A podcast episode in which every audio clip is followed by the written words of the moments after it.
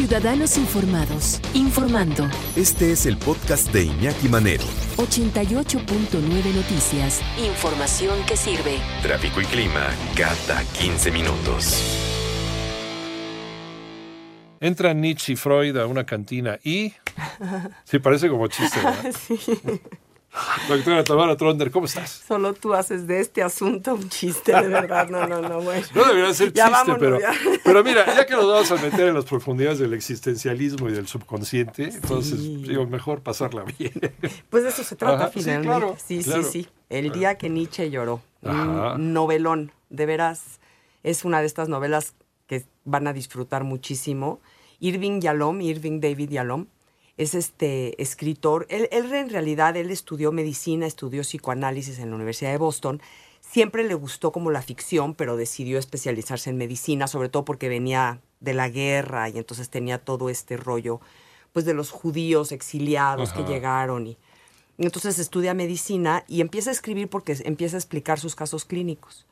Y a los 60 años publica El día que Nietzsche lloró. Y se hace un bestseller de estas novelas vendidísimas, que eso nos da esperanza a todos los escritores viejitos de decir, bueno, la primera puede ser la mejor porque ha vendido ¿Qué muchísimo. no? Claro que sí. Sí, bueno. y él habla mucho de esta relación paciente-médico. En todos los estudios que él hace, que escribe antes de la novela, le importa muchísimo la relación paciente-médico. Él es un existencialista por excelencia. Y entonces en su formación y en su método de escritura es existencialista y por lo tanto analiza qué es la existencia humana, ¿no? Y- y por qué estamos acá y para qué estamos acá y qué es lo que nos genera pues este mundo con una falta absoluta de valores o de una guía o pues de un Dios, como diría Nietzsche, ¿no? Cuando nos dice que, que, Que Dios no que Dios ha muerto. Dios ha muerto. Sí, es que, es que más que no existe, Más bien, más Dios ha muerto. Exactamente. Sí. Fue, lo- fue la proclama de, de Nietzsche. De Nietzsche, sí, sí. Y entonces genera todo este nihilismo pasivo, que es este nihilismo donde dice, bueno, lo único que puede generar valor en el mundo es la existencia de Dios. Y si Dios ha muerto, ya no existe el valor. Y entonces esto da pues desesperación, inacción, la renuncia a cualquier deseo. Y- solamente en la muerte contemplas la muerte de Dios. Esa es la, la contradicción. La- exactamente.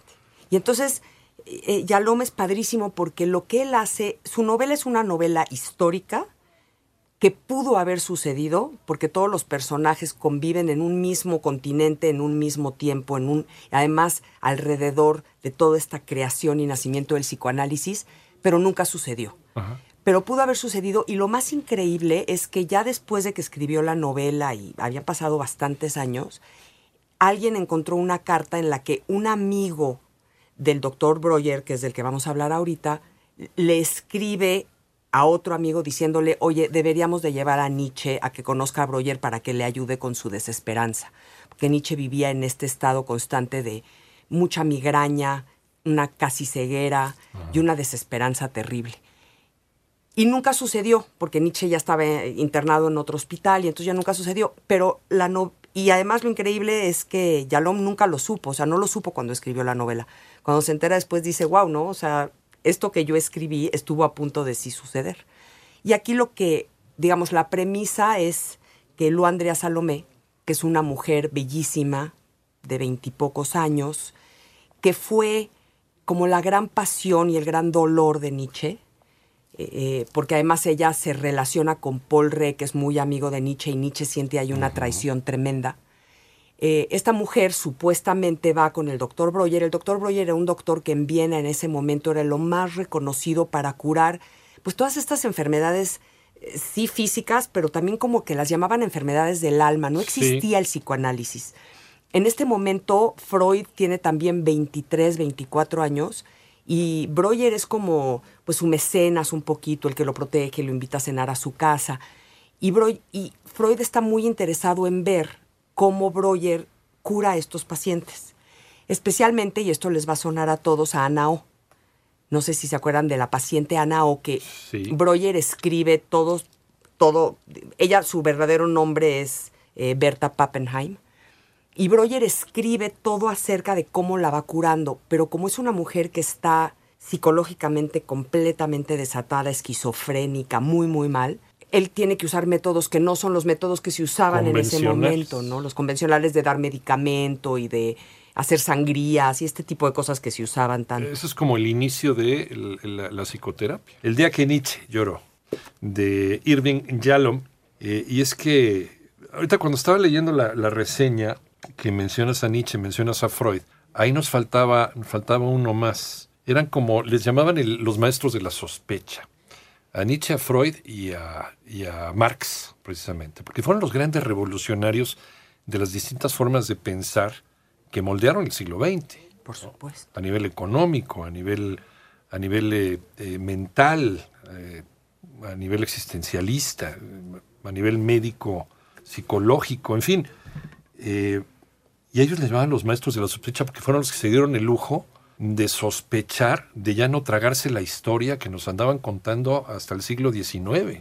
Por supuesto. Y esa es precisamente, esta novela es lo que habla, porque esta novela sucede en 1882. Sí. Que es el pleno momento del cambio, ¿no? Y es cuando la Viena, pues es como casi el corazón de Sí. Europa. Y entonces todas, el, el- el avance económico, todo el mundo es rico y las sociedades, digo, no todo el mundo es rico, pero todo el mundo quiere ser rico. Y la sociedad es absolutamente rígida y entonces no se permite ningún tipo de cambio ni de movimiento y esto hace que las personas estén en una pues inacción Ajá. y de repente llegan estos seres como Nietzsche, como Freud un poco después, incluso el mismo Breuer que no es tan conocido a nivel popular, pero él fue el que junto con, con Freud pues es el padre del psicoanálisis. Él, él es, él, él- él es el que empuja a Freud y después escriben juntos este tratado sobre la histeria y de ahí surge el psicoanálisis, porque platicábamos de Ana O, de esta paciente que es curada por Breuer, digamos, a través de hipnosis. Se usaba mucho el mesmerismo, ¿te acuerdas? Sí, cómo no, que eran los fluidos que salían de las manos. Exacto, del doctor que- Mesmer, del ¿no? doctor que, Mesmer. sí,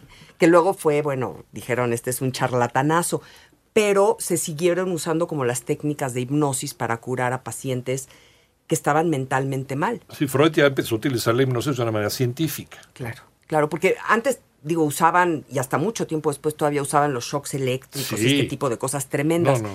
Pero Breuer y Freud, siguiendo a Breuer, son los que empiezan a decir, bueno, y si empezamos a platicar y a hablar, y se empiezan a dar cuenta que cuando el paciente habla de sus problemas y como que revive aquellas cosas que lo tienen traumado, digamos, eh, las se empieza a curar.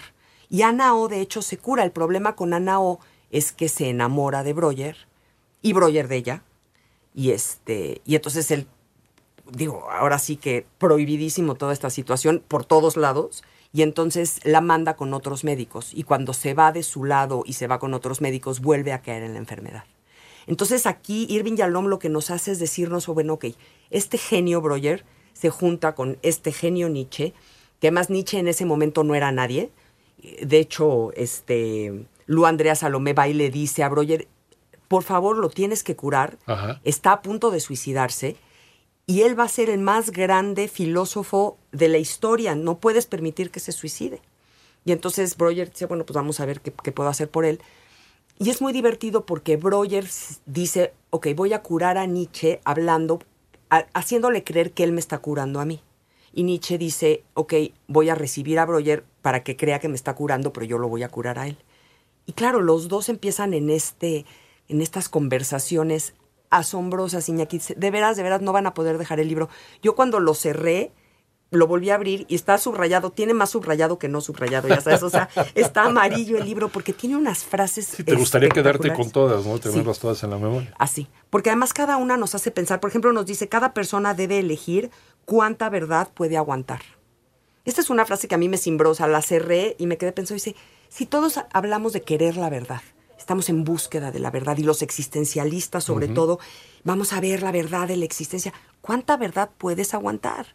No busques más verdad de la que te- realmente estás dispuesto a tolerar, porque Claro. cuando buscamos más allá y le escarbamos tantito, luego caemos en, en desesperanzas terribles, que es lo que le pasa un poco a Si Nietzsche. no quieres ver fantasmas, no salgas de noche. Resumirían los abuelos. Eso, pues exactamente, sí, sí, sí. Y, y, por ejemplo dice que la desesperanza es el precio que debemos pagar por el autoconocimiento. Entonces nos vuelve a llevar a esto de, ok, ¿cuánta verdad puedes aguantar? Y cuánto realmente estás dispuesto a autoconocerte, a echarte el clavado adentro de Iñaki y decir, ¿cuáles son mis fantasmas? ¿Cuáles Eso es son? un inicio del psicoanálisis. Es un inicio del psicoanálisis y es donde el existencialismo y el psicoanálisis se tocan. ¿no? Es el existencialismo puede ser eh, heideggeriano, que, que dicen que ese fue el que impulsó a Nietzsche para sus estudios, de que la vida es, una, es, es un triste camino hacia la muerte, ¿no? es completamente depresivo. Claro. ¿no? Y, y hay otro existencialismo un poquito más feliz, pero, pero ahí es donde los dos extremos se tocan, psicoanálisis y existencialismo. Exactamente, y, y así es como nos los enseña en esta novela, y entonces nos, nos empezamos a dar cuenta, este Ajá. filósofo existencialista con este psicoanalista, que todavía no se llama psicoanalista porque no sabe que existe eso, pero es, Claro.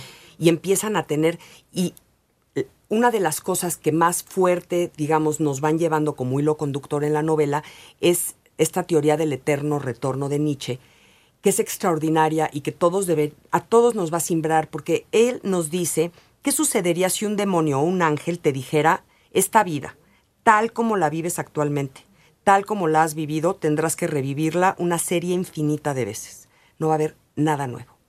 Él habla del eterno retorno como, como dice, dice que el tiempo es ilimitado, pero las acciones y los sucesos en el universo sí son limitados, entonces vamos a tener que revi- revivir, volver a vivir y volver a vivir todo. Estás en un loop, estás como un día de la marmota constante.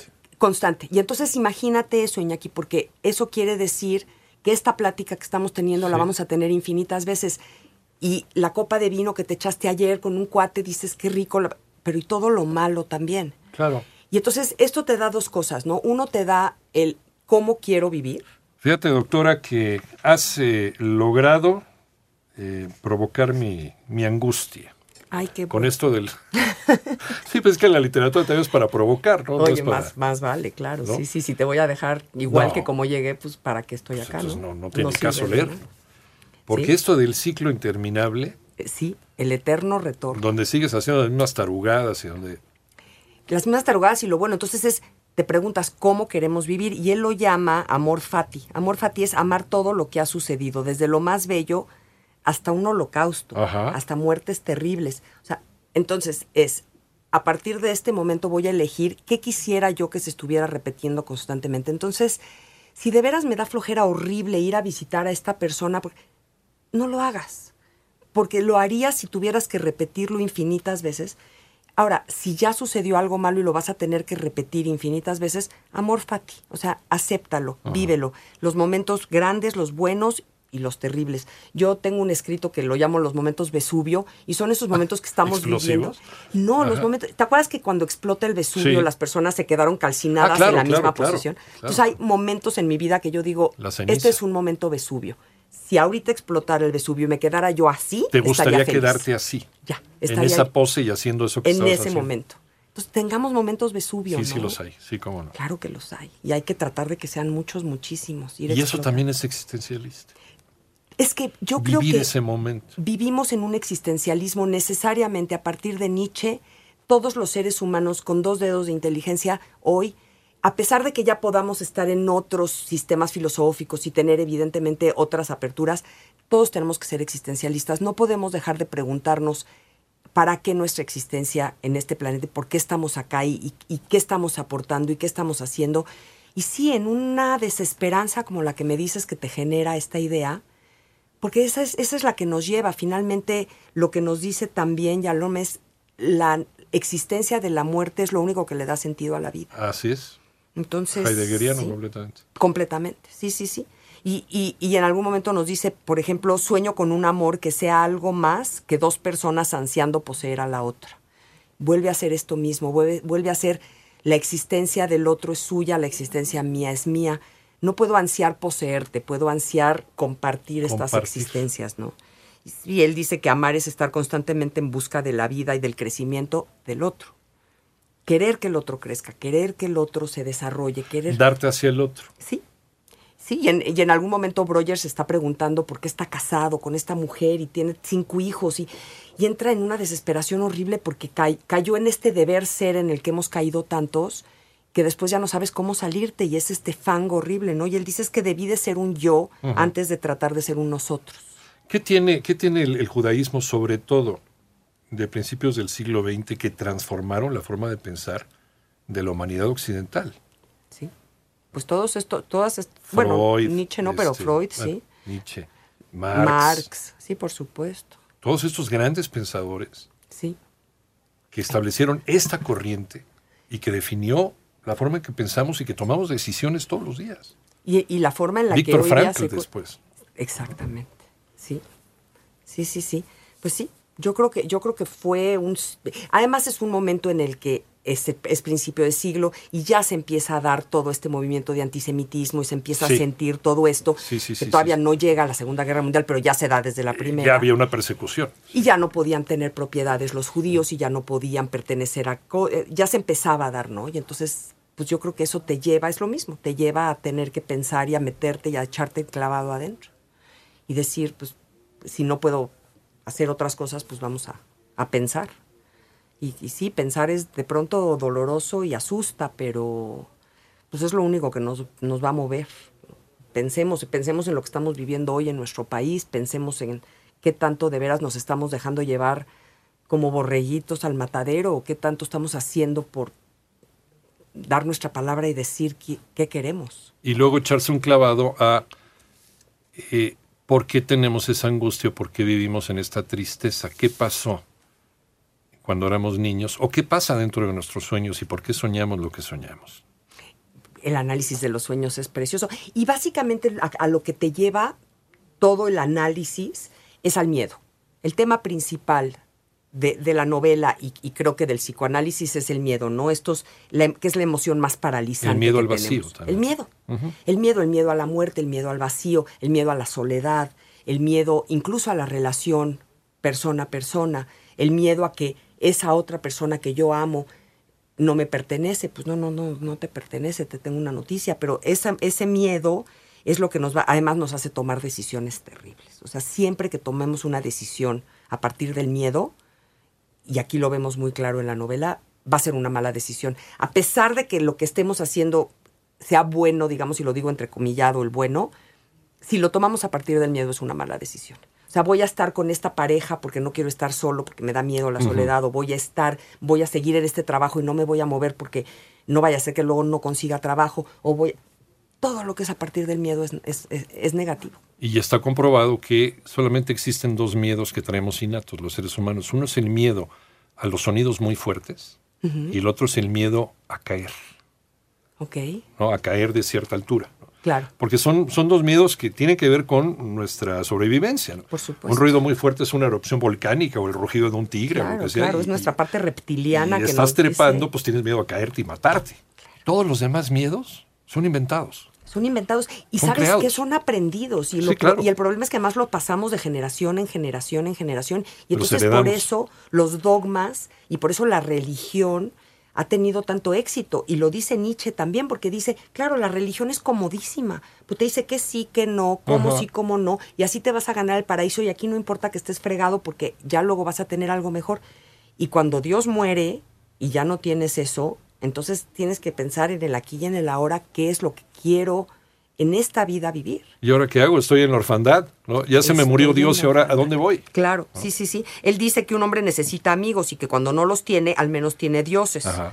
Y él y dice, "Y yo no tengo ninguno de los dos. A mí no tengo amigos, era un hombre muy, muy solitario y no tengo dioses. Entonces... Según el hombre se fue encontrando y ya ha entrado, el siglo XIX ya ha entrado el siglo XX, los dioses empezaron a morir, la- las mitologías empezaron a caer Sí, y nos vamos quedando con- cada vez con menos dioses, con menos figuras. con menos figuras. Hasta que el Dios Supremo, el dos- Dios Padre, que el judio-cristianismo Ajá. también armó y tan, tan, tan, tan sólido creó en algún momento, pues hasta ese se desbarranca, porque empiezas a darte cuenta que ya no te alcanza.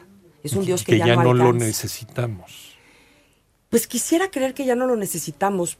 Creo que, que sí lo necesitamos y por eso viene toda esta desesperanza. Porque sí lo necesitamos porque no nos sabemos bastar a nosotros mismos. Y por eso Nietzsche habla también de este superhombre. En así hablaba Sí, Zaratustra. sí, sí, sí, ¿no? este sí. Ubermensch que lo llama, que es este superhombre que ya no necesita de dioses, que ya no necesita de lo exterior para sentirse completo, para sentirse fuerte. Y él dice que nunca han existido superhombres todavía, pero que, bueno, los que más se le acercarían, por ejemplo, serían Jesús, Goethe, Julio César. Napoleón. O sea, menciona algunos Leonardo da Vinci, que pudieron haber tocado como los pies de este superhombre que él cree que va a llegar en algún momento. Y la ausencia de Dios va a permitirle pues ser mejor. Pero creo, o sea, todavía no estamos ahí. Entonces sí, sí necesitamos y por eso nos agarramos de mesías falsos y por eso nos agarramos de, de- de personas que nos dan discursos y que nos dan a tole con el dedo Que y nos por eso prometen y que y por eso admiramos de repente a los artistas y a, y a las personas famosas, la fama nos los atrae. fans. ajá. Porque son los dioses, son los dioses del siglo XXI. Por eso nos desmayamos y vemos a los Beatles, pero, pero, pero son tan efímeros que cuando nos damos cuenta que son humanos o cuando ya trascendemos esa edad, las niñas dejan de gritarle al ídolo del momento y se van sobre otra figura de paterna, ¿no? Por supu- es que no trascendemos esa edad, es que ese es el problema, nos quedamos en esta edad o en este En esta momento infancia o en el esta que seguimos preadolescencia. necesitando alguien que nos diga con un dedo juzgador esto sí, esto no. Por aquí sí, por aquí no. Y entonces vamos a los templos y vamos a las iglesias a que nos prohíban. Iñaki, es de jalarse los pelos. O sea, vamos a que nos digan, hoy no, puede, hoy no puedes hacer 10 Ajá. mandamientos, más 200 de estos, más preceptos, más no. Y eso es lo que queremos. No podemos nosotros solos decir, a ver, de acuerdo a mis valores, esto sí va y esto no. No le estoy haciendo daño a nadie, vamos a ver qué hago. No, necesitamos a alguien externo que nos diga, es otra vez buscar este Dios. Nos dan miedo que nos dejen solos. Nos da miedo quedarnos solos. Es un miedo, es uno de los miedos más arraigados que tenemos. Y esa es la antesala de eh, la filosofía de Nietzsche. Exactamente. Y de, y de el día que Nietzsche lloró, de veras, de Qué veras, interesante créanme. planteamiento. Muy, Está muy interesante. maravillosa la novela, maravillosa. Vamos a leerla para el fin de semana con la doctora Tamara Trotner. ¿Dónde te encontramos? En- me encuentran en Twitter en arroba Tamara Trotner, en Facebook en Tamara Trotner y en Gracias. Instagram en Trotner.